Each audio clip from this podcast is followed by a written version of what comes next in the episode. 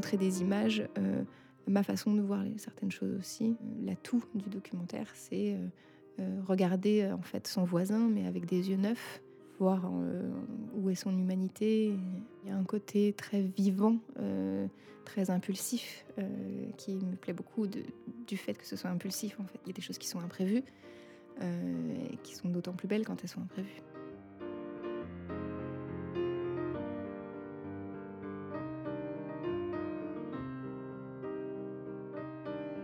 Aujourd'hui, c'est Laura, 33 ans, qui se raconte dans vos oreilles. Réalisatrice de documentaires et photographe, elle vit depuis 6 ans dans la ville d'Annonay, que vous commencez désormais à bien connaître. Je vous invite à découvrir son enfance en Seine-et-Marne, son passage aux Beaux-Arts de Cergy, sa vie étudiante à Lyon, où elle s'essaiera au photojournalisme, sa révélation pour les films documentaires, son choix de la vie en province, et notamment son projet Quand la mer monte, un atelier ouvert qu'elle partage avec Charlotte, que vous avez pu entendre dans l'épisode précédent. Son approche du féminisme et ses expériences en jeu à être une femme dans le monde du documentaire et du journalisme, le temps qu'elle prend à faire de l'éducation à l'image auprès des futures générations, et enfin son regard sur l'actualité.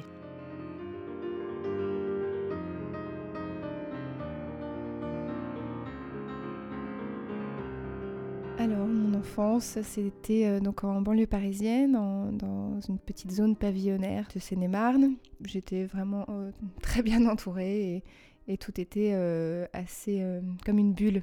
Les avantages, euh, je les ai vus à l'adolescence, quand j'ai pu commencer à prendre le métro, le RER, toutes ces choses palpitantes quand on a 13 ans ou des choses comme ça. Et, tout de suite, j'ai compris que je pouvais aller euh, voir plein de choses et, découvrir euh, l'art, la peinture, tout ce que j'avais envie de voir, mais que je ne pouvais pas voir depuis la banlieue parisienne.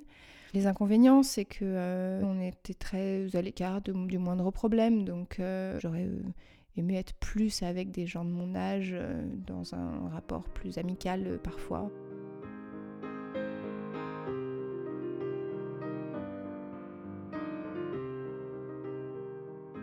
Étant fille unique, j'avais un privilège euh, quand même de faire beaucoup ce que je voulais, il faut le, dire. Et c'est comme ça que j'ai pu euh, imaginer euh, commencer à faire des choses, euh, de la peinture, du dessin. C'est vrai que si je m'étais pas ennuyée un peu, j'aurais, si on m'avait pas dit, bah bien sûr tu peux faire de la peinture ou quoi, voilà, j'aurais pas pu faire tout ça. Mais en faisant de la peinture, je me suis rendu compte que ça, du plaisir que ça pouvait me procurer, ou alors de la sensation de, finir la journée avec avec une touche en plus en fait. Quand on est euh, enfant unique, même si on a des amis, on a plutôt facilement tendance à s'inventer ces petites histoires à soi chez soi.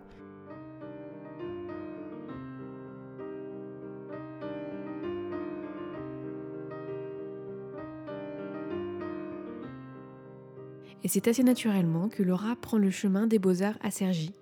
Elle n'y restera pas longtemps, car elle est happée par l'envie d'ailleurs, et elle découvre aussi en parallèle la photo. Elle décide de partir vivre seule à Lyon pour faire une maîtrise en cinéma.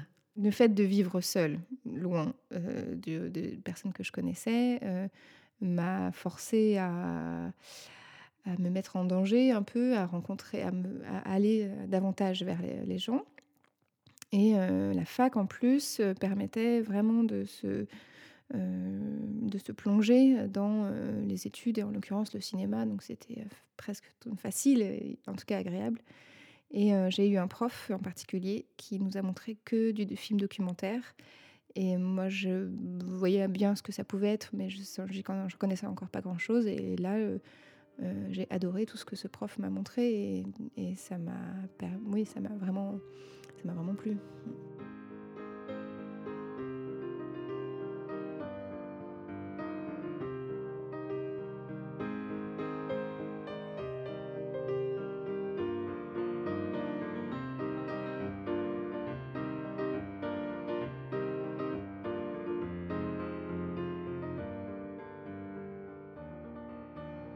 Pendant cette année-là, j'ai pu faire des stages et euh, grâce à ces stages-là, j'ai pu travailler. Tu as fait pas mal d'expériences euh, dans plusieurs euh, médias, justement. Donc, qu'est-ce que ça t'a apporté Qu'est-ce que tu as vu Ça m'a apporté de la confiance en moi parce que je pense que j'avais une idée lointaine de ce que ça pouvait être, le photojournalisme, et j'avais besoin d'agir tout de suite. en fait, il y a beaucoup d'élèves qui ont continué en Master 2, qui ont fait de la recherche.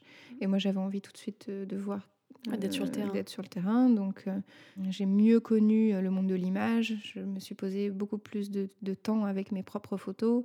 Et euh, même le fait de rencontrer des journalistes, ça change tout le, travail qu'on peut avoir mm. sur, son, sur les photos, sur euh, le, regard qu'on peut avoir sur l'actualité. Et, ça m'a un peu plus euh, spécifié vers le photojournalisme, vers le journalisme en général. Mais c'était ce que je cherchais.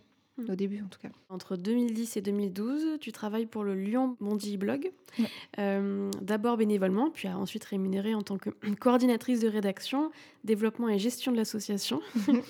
Euh, est-ce que tu peux me dire bah, quelles, sont les valeurs de ce média et en quoi cette expérience fut particulièrement importante euh, pour toi? Alors, le Lyon Bondi Blog, c'est une des branches du Bondi Blog parisien.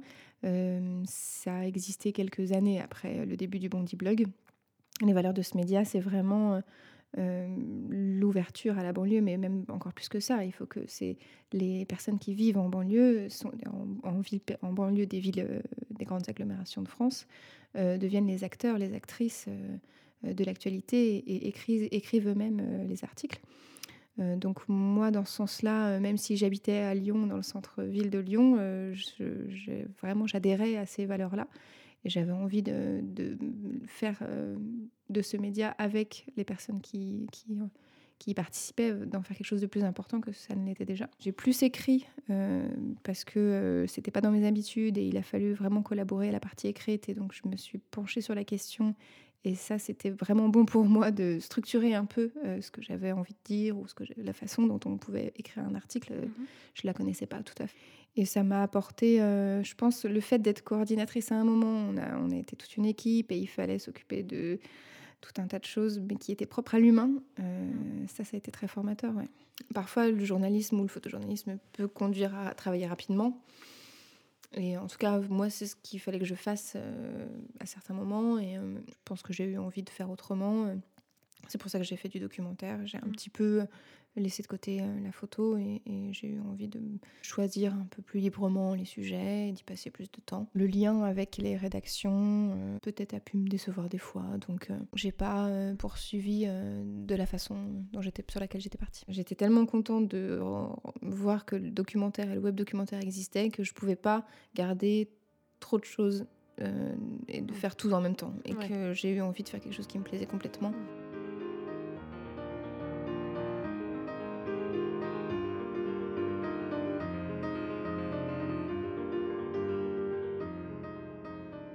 À cette époque, c'est aussi l'émulation du web documentaire. C'est le fait de voir en ligne sur le web des propositions de contenu multimédia, euh, un diaporama sonore de photographie ou alors un documentaire interactif dans lequel on peut avoir un peu plus d'informations que de façon linéaire comme on regarde la télé. Mm. Ça incite à impliquer un peu plus le mm. spectateur et tu réalises euh, Demandeurs d'asile football, Club. Donc tu traces le parcours de cinq euh, hommes originaires d'Afrique et d'Europe de l'Est qui espèrent obtenir euh, l'asile en France. C'est pas moi qui suis à l'origine de ce projet-là. En fait, je collaborais avec des hum, journalistes de presse écrite et radio. On avait, je sais plus, un ou deux articles de passer ensemble et donc on on s'est dit, bon, on va essayer de faire euh, un reportage multimédia ensemble. On n'était pas forcément parti dans l'idée d'une grosse production de webdoc, mais on avait envie de tester plusieurs médias et de travailler tous les quatre ensemble. Il y avait deux journalistes de presse écrite qui avaient déjà repéré ces demandeurs d'asile à Lyon, qui euh, cherchaient à créer une équipe de foot et à créer un tournoi. Euh, donc tout de suite, ils avaient vu que c'était un vrai sujet dont il fallait parler et qui, en plus, en image et en son, pouvait être intéressant ils m'ont emmené dans leur, dans leur idée. Moi, j'ai tout de suite suivi parce que, évidemment, ça m'intéressait. Et euh, d'autant plus l'accroche football. Je voyais bien que ça, ça permettrait euh, d'en parler un peu plus facilement, de peut-être trouver un diffuseur euh, moins difficilement que d'habitude.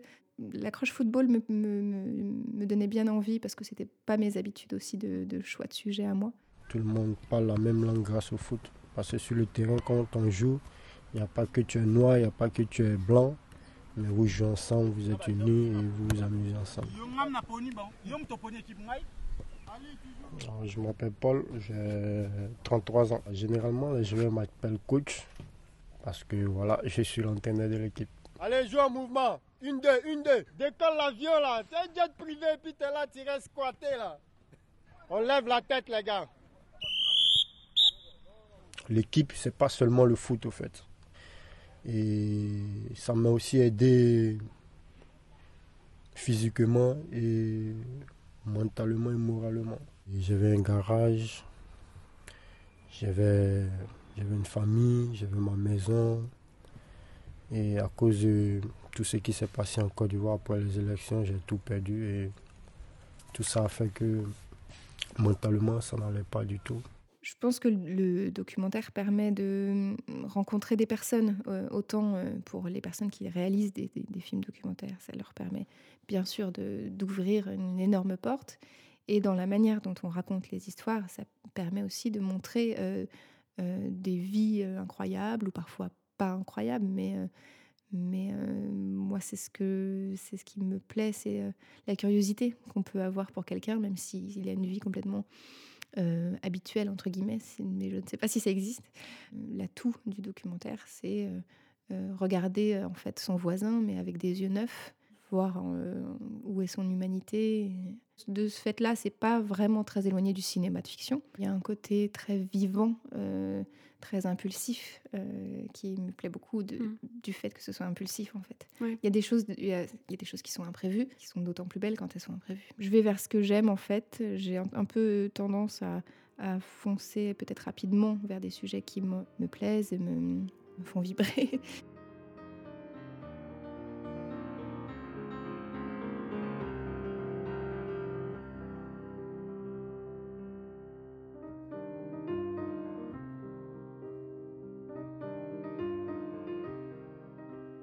Il y a des films pour lesquels euh, j'ai eu euh, une envie euh, voilà, particulière de réaliser. Ou alors j'ai rencontré une personne, je me suis dit, bon, il faut passer du temps avec cette personne pour faire un film.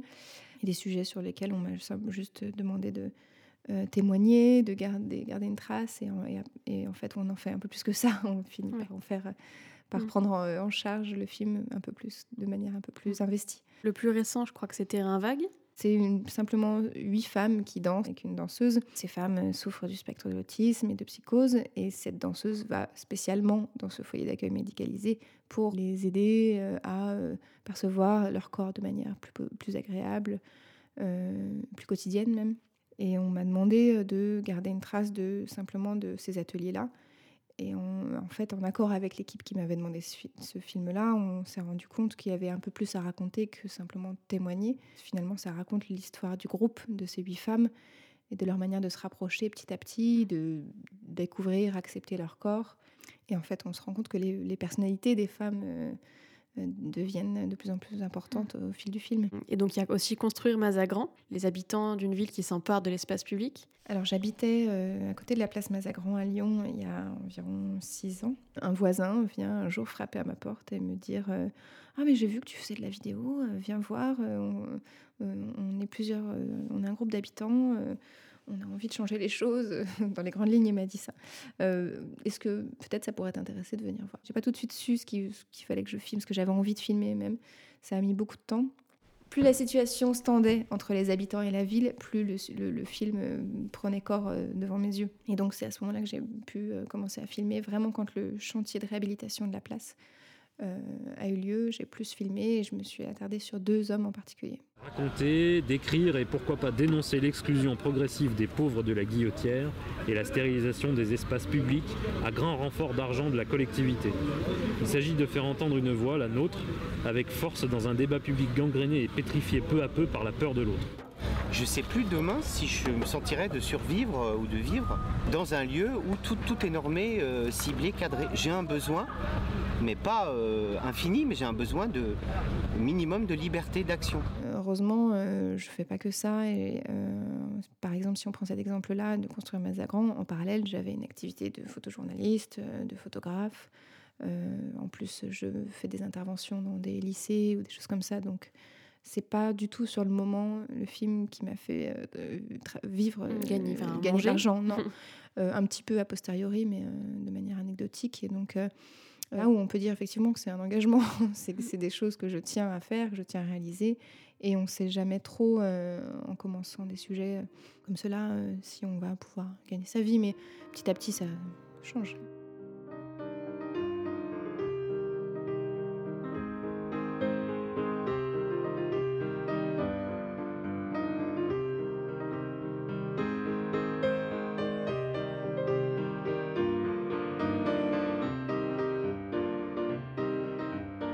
Peut imaginer qu'une personne qui est attirée par le monde du cinéma, documentaire, télé, etc., euh, serait plutôt à rester près des grandes villes pour faire son métier. Mm. Et toi, tu as fait le choix, il y a, donc, euh, c'était en 2014, ouais, c'est ça, de, de, venir vivre à Annonay, donc euh, en Ardèche, et euh, une ville qui n'est pas forcément très bien desservie, qui n'y a, pas le, a pas le train hein, en Ardèche. Ce qui t'a poussé à faire ce choix de venir vivre ici J'avais envie de voir un peu autre chose que Lyon, et j'avais envie de, oui, de, de, tester la vie à la campagne. Et je pensais que je pouvais continuer à travailler autour d'Annonay. Et euh, mmh. c'est ce qui s'est passé. Je savais bien que euh, mes films allaient changer un peu, ou que même ma façon de travailler allait changer. Peut-être au départ, ça allait être plus compliqué. Je me doutais bien de tout ça, et j'ai eu envie quand même de le faire. Ça t'a pas fait peur pour ta carrière euh, de réalisatrice? Non, je me suis dit que je, certainement qu'il y avait des choses à raconter ici aussi. Mmh. Puis je me disais que si vraiment ça ne se faisait pas, je pouvais bien repartir. Tu disais aussi que Annonay, pour toi, c'est parfois un terrain de jeu, parfois pas. Ça m'a intriguée. Pourquoi t'as dit ça? Parce que euh, on peut être surpris dans cette ville quand même. Il, y a des, il peut y avoir des situations euh, proches de la fiction, parfois euh, des rencontres entre des personnes ou des, même des dialogues ou des. Le fait qu'il y ait une certaine proximité entre les gens peut donner lieu à des idées de scénario. Mmh. Et aussi pour, une, pour une autre facette, c'est que ici c'est facile d'imaginer des nouvelles choses. C'est c'est pas si facile que ça, mais ça peut se faire de louer un local et mmh. d'imaginer faire des projections de films dedans. On peut trouver un atelier sans trop de difficultés. Euh, si demain on veut repeindre un mur pour faire une fresque, euh, je pense que c'est envisageable mmh. Euh, cette facilité-là me plaît beaucoup. Mmh, Après, sur le fait que ce puisse ne pas être un terrain de jeu, c'est que parfois on peut avoir la sensation d'une routine.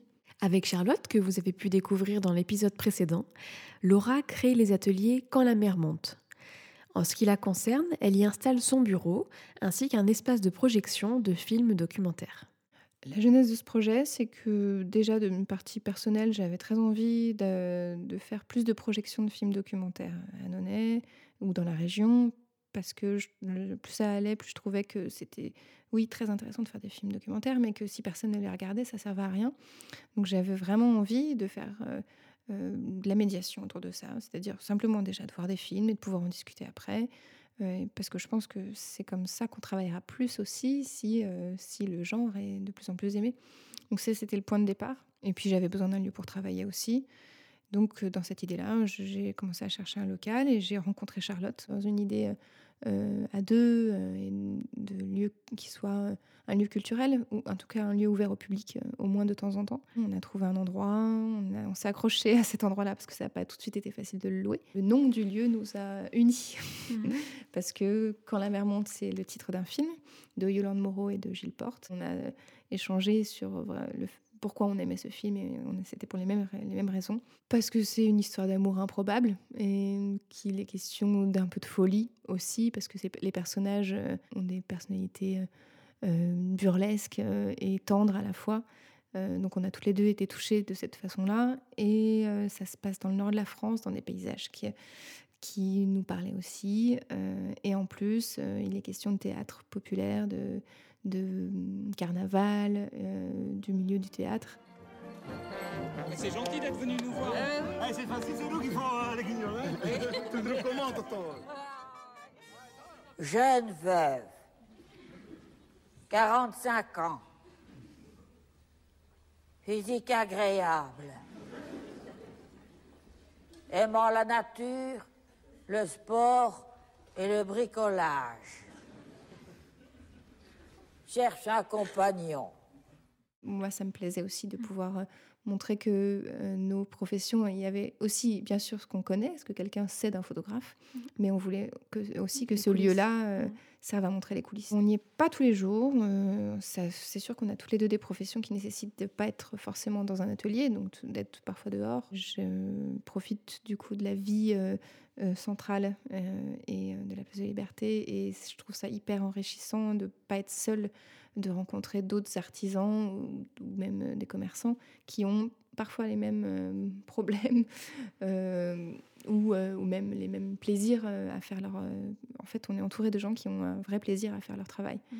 Et en ça, c'est très important quand même de ne pas rester seul dans des professions libérales Mhm. et de trouver un appui de temps en temps sur une autre personne, de se dire ah bah oui toi tu, tu vis la même chose mais en fait tu fais pas du tout le métier le même métier. Voilà, ça c'est sûr que on- on- je pense que pour Charlotte c'est pareil, on vient y chercher euh, une façon de sortir de soi. C'est plutôt un petit défi à chaque fois parce qu'il faut Mhm. trouver le film qui parlera quand même aux habitants, qui fera vibrer quand même, parce que c'est pas un- non plus un endroit, on va pas au cinéma, on va dans un Mhm. endroit qui est peut-être un peu moins chaleureux qu'un cinéma, mais qui n'apporte- qui n'a pas les mêmes atouts. Il y a une, une entrée après libre, que ce soit accessible à tous, et aussi pour qu'on ait toujours ce petit discours quand même de dire euh, bon bah oui voilà c'est après libre, bah pourquoi? Bah Parce que chacun peut mettre ce qu'il veut, euh, parce que en fait euh, quand on projette un film il y a des droits. Euh, vous en tant que spectateur quand vous participez à la projection de ce, de, de ce film, vous participez aussi à l'existence du lieu. Oui. Donc oui. euh, c'est un double discours. Bien sûr qu'on peut avoir accès à des choses en ligne Mm. euh, sur internet, Mm. mais on est tout seul devant son écran. Donc et je pense que c'est ça qui est important, c'est de vivre des expériences collectives, euh, que ce soit en termes de cinéma ou en termes de théâtre, ou d'être à plusieurs pour découvrir une œuvre. c'est hyper important. Donc et je trouve que ça faisait vraiment partie du projet, euh, d'avoir un endroit où on peut réfléchir ensemble à pourquoi ce film nous plaît, pourquoi ce, comédien-là euh, propose quelque chose d'improbable. Pour moi, le féminisme, c'est une, façon de rappeler euh, l'existence et, les, les enjeux que vivent les femmes au quotidien. Et surtout ne pas laisser disparaître ces enjeux-là.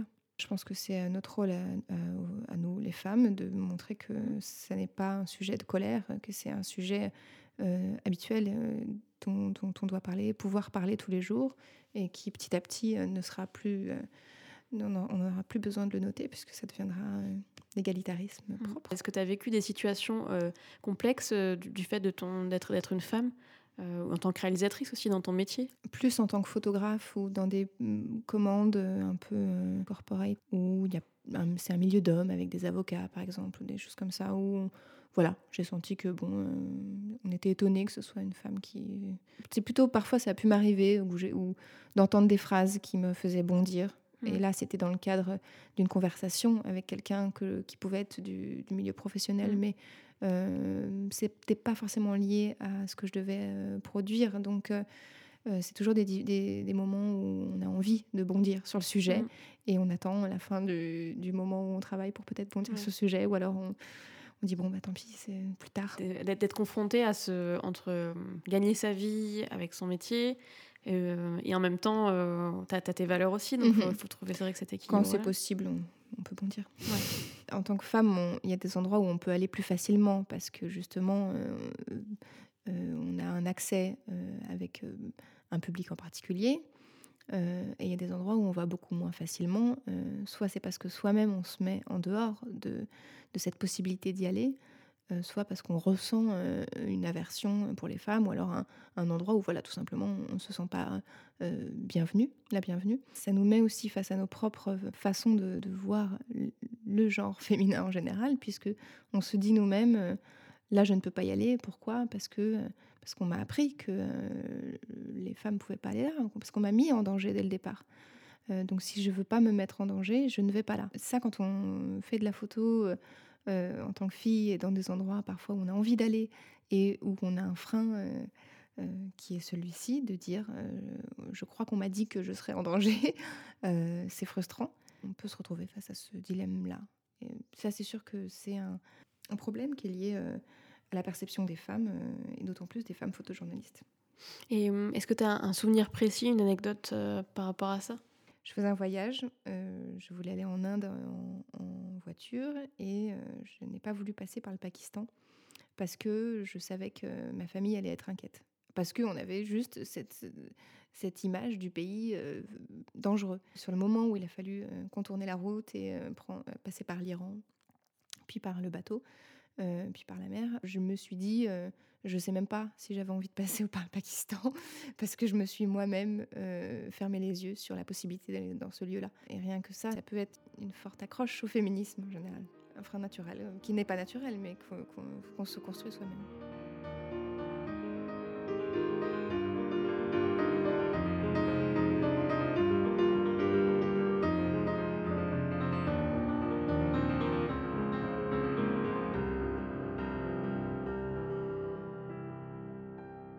Ça fait un moment que je travaille avec le public enfant ou ado. J'ai trouvé plein d'énergie euh, vraie, quoi, de, euh, même de convivialité. Euh, J'aime bien cette sensation d'être inclus dans un groupe. Personne ne te dira que le groupe d'adolescentes a, inclus l'intervenante en photo, mais euh, on, on peut facilement faire partie du groupe. Et c'est tellement euh, plus agréable d'arriver avec un appareil photo que d'arriver avec un cours euh, tout, tout près.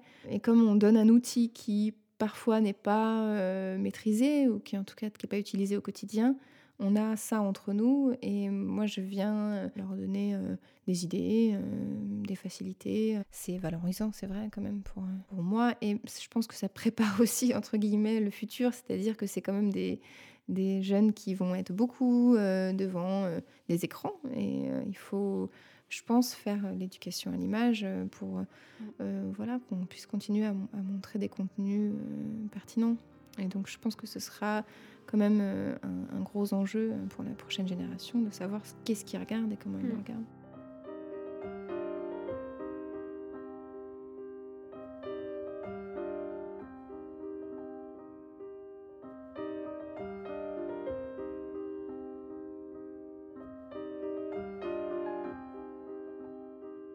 Est-ce que toi, il y a des sujets justement euh, qui, qui te heurtent en ce moment et que t'aimerais, sur lesquels tu aimerais t'exprimer? Il y en a plein sur euh, la démocratie, sur la manière de prendre en main la démocratie. On, euh, peut être euh, outré tous les jours sur la difficulté à s'exprimer sur un sujet ou l'autre, sur le fait d'être mis à l'écart des décisions qui peuvent être nous toucher au quotidien. Par exemple, en ce moment, c'est quelque chose dont je me rends compte. Euh, de façon plus large, le fait d'avoir un enfant aussi, on est mis euh, face à des décisions euh, qui pourraient être prises et qui importent sur la, la vie de son propre enfant. Donc évidemment, on, est sensible à, l'actualité dans ce sens-là. Et parce qu'on est, on peut être vraiment se sentir tout petit sur l'impact des, lois, par exemple, sur notre quotidien. Ça, c'est des choses qui me touchent ce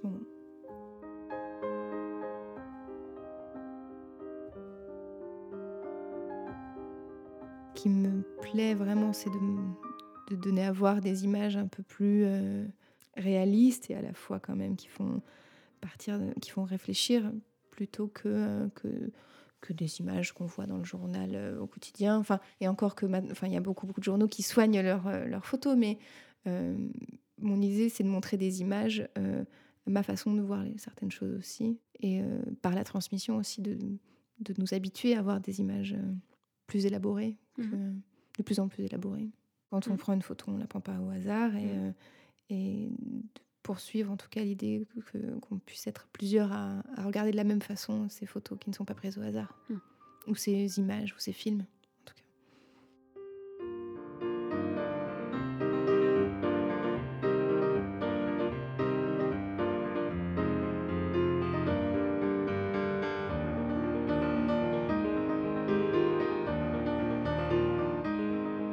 Venez d'écouter Laura pour Café Simone.